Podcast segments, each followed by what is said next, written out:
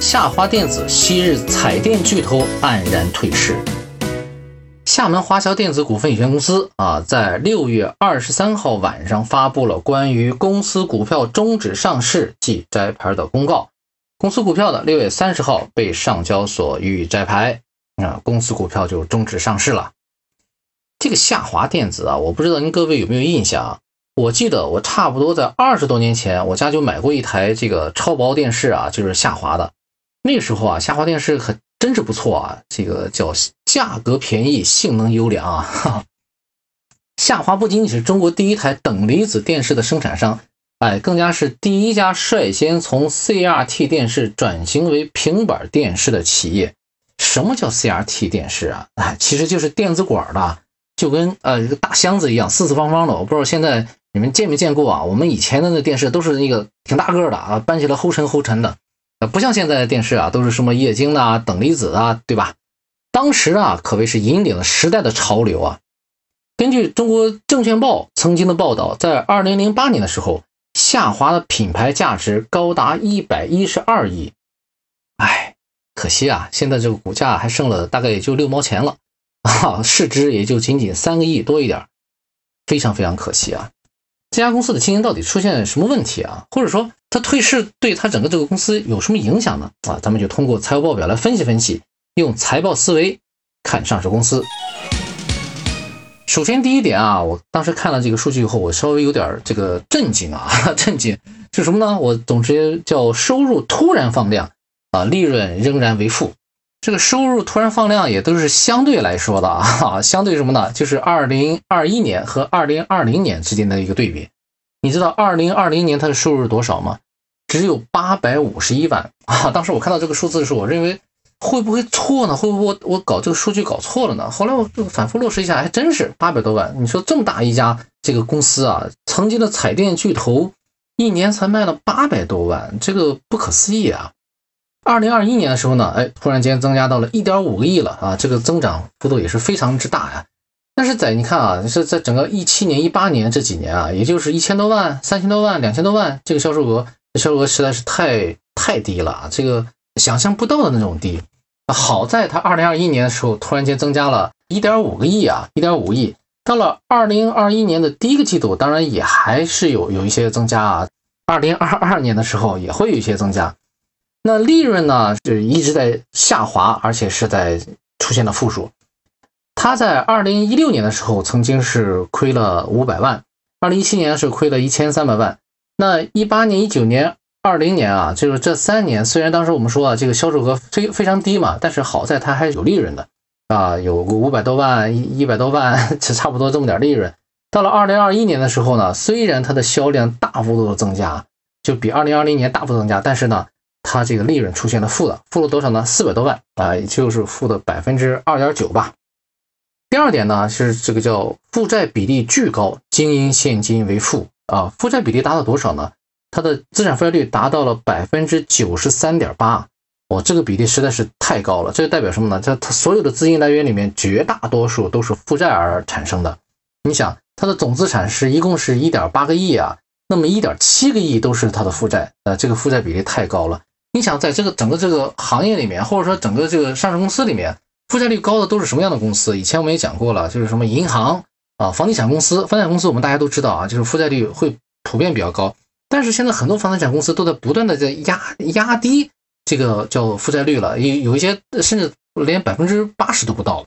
而这家公司啊，这个电子的这个卖彩电的这么个公司，达到百分之九十三点八，实在是太高了。我也观察到啊，在它的经营性现金流出现了这个负数，而且是连续几年出现负数。一九年、二零年、二一年都是叫经营性现金流出现的比较大的负数啊。二一年，呃，这个经营性现金流这个流出啊，净流出是七点五个亿，也就是这三年来啊，日常经营没有给公司创造正向的现金流。第三点呢，叫一季度收入仍然在增加，而且利润呢回到了正数。这一季度啊，你看，在二零二二年的第一季度，收入达到了一点三亿。我们刚才说过啊，在二零二一年全年只有一点五个亿，也就是说，二零二零年就今年第一个季度就已经接近了去年全年的收入了。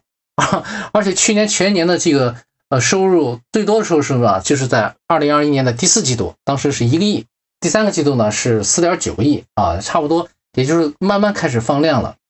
那利润呢？呃，在第一季度呢，二零二二年第一季度呢是有个三百多万的利润，回到正数了啊，是净利率是百分之二点七，虽然不高，但是还好啊，是至少是正数了，对吧？然后呢，这个第四点呢是经营流入奇高，超过收入啊，就将近收入的两倍。收入啊，就是收到的现金流啊，就特别是在第一季度啊，就今年第一季度，我看到一个一个数字啊是。收到了二点四亿的现金流流入啊，然后呢，他当年的这个收入是是多少呢？就不是当年，就是第一季度是一点三个亿的收入。按理说，一般情况下收现金啊，都是收入的再加上百分之十三，因为这个收入啊，财务报表里面的收入是不含增值税的，再加上增值税呢，差不多呃就是多个百分之十几嘛。可是他收钱啊，收了二点四个亿，也就是几乎接近了他两倍了啊，也就是说。他收款其实还是收的蛮积极的啊，那有些客户我估计可能会收一些客户的，比如说预付金啊，啊就要把那个钱多的收进来，要不然就是收以前的欠款，呃差不多是这样子啊。但是但是 啊，但是这个付钱比收钱更多。刚才说了，收钱收了二点四亿对吧？付钱付了二点九亿啊，哇塞！也就是说这个经营性现金流又出现了一个大大的负数，就一个第一个季度就。净付出去了五千多万啊，这个确实是，这个挺可怕的啊，挺可怕的。呃，然后呢，第五点呢是现金存量减少，支付能力堪忧啊。现金存量是什么？现金存量就是所有的这个现金的存到银行里面的啊，所存到这个保险柜里面的现金有多少呢？呃，在二零二二年的第一季度呢是只有四千多万了啊，只有四千多万。在二零二一年的这个年底的时候呢，还有七千多万呢。也就是说，你看很明显啊，就减少了不少。你想，他一个季度就支付了五千多万啊，对现金的损失其实还是还是很明显的。那么要这么说的话，他其实支付能力真的是堪忧啊。你想，他现金存量只有四千多万，而他一个季度的整个付款啊，我们先不说净这个流出啊，整个付款付了二点九亿啊。你想，他付了连一个月都不到这个存量，对吧？那一个月，比如说平均要付的话，一个月要付一个亿呢，也是一个季度是二点九七个亿，那么一个月呢就付一个亿差不多。那他存量只有四千多万，那连半个月的钱都不够啊，所以现金确实出现了严重的问题了。那我们总结一下啊，这虽然退市啊，但其实不代表下滑电子的没落啊。虽然交易额没有那么大，但也不表示没有持续放量增大的可能性啊。哈哈。从第一季度的数据来看啊，一切都在向好的方向去发展。虽然呢负债率有点高居不下，但是只要市场进一步放量上去，也就是销售额不断扩大、不断扩大、不断扩大，而且自己留的现金呢再多一点、再多一点，收客户的钱收的积极一点，然后付供应商付的钱呢再稍微不要那么积极一点，把钱留到公司里面，其实啊还是有可能重振旗鼓的。好，我们今天的分析就到这里。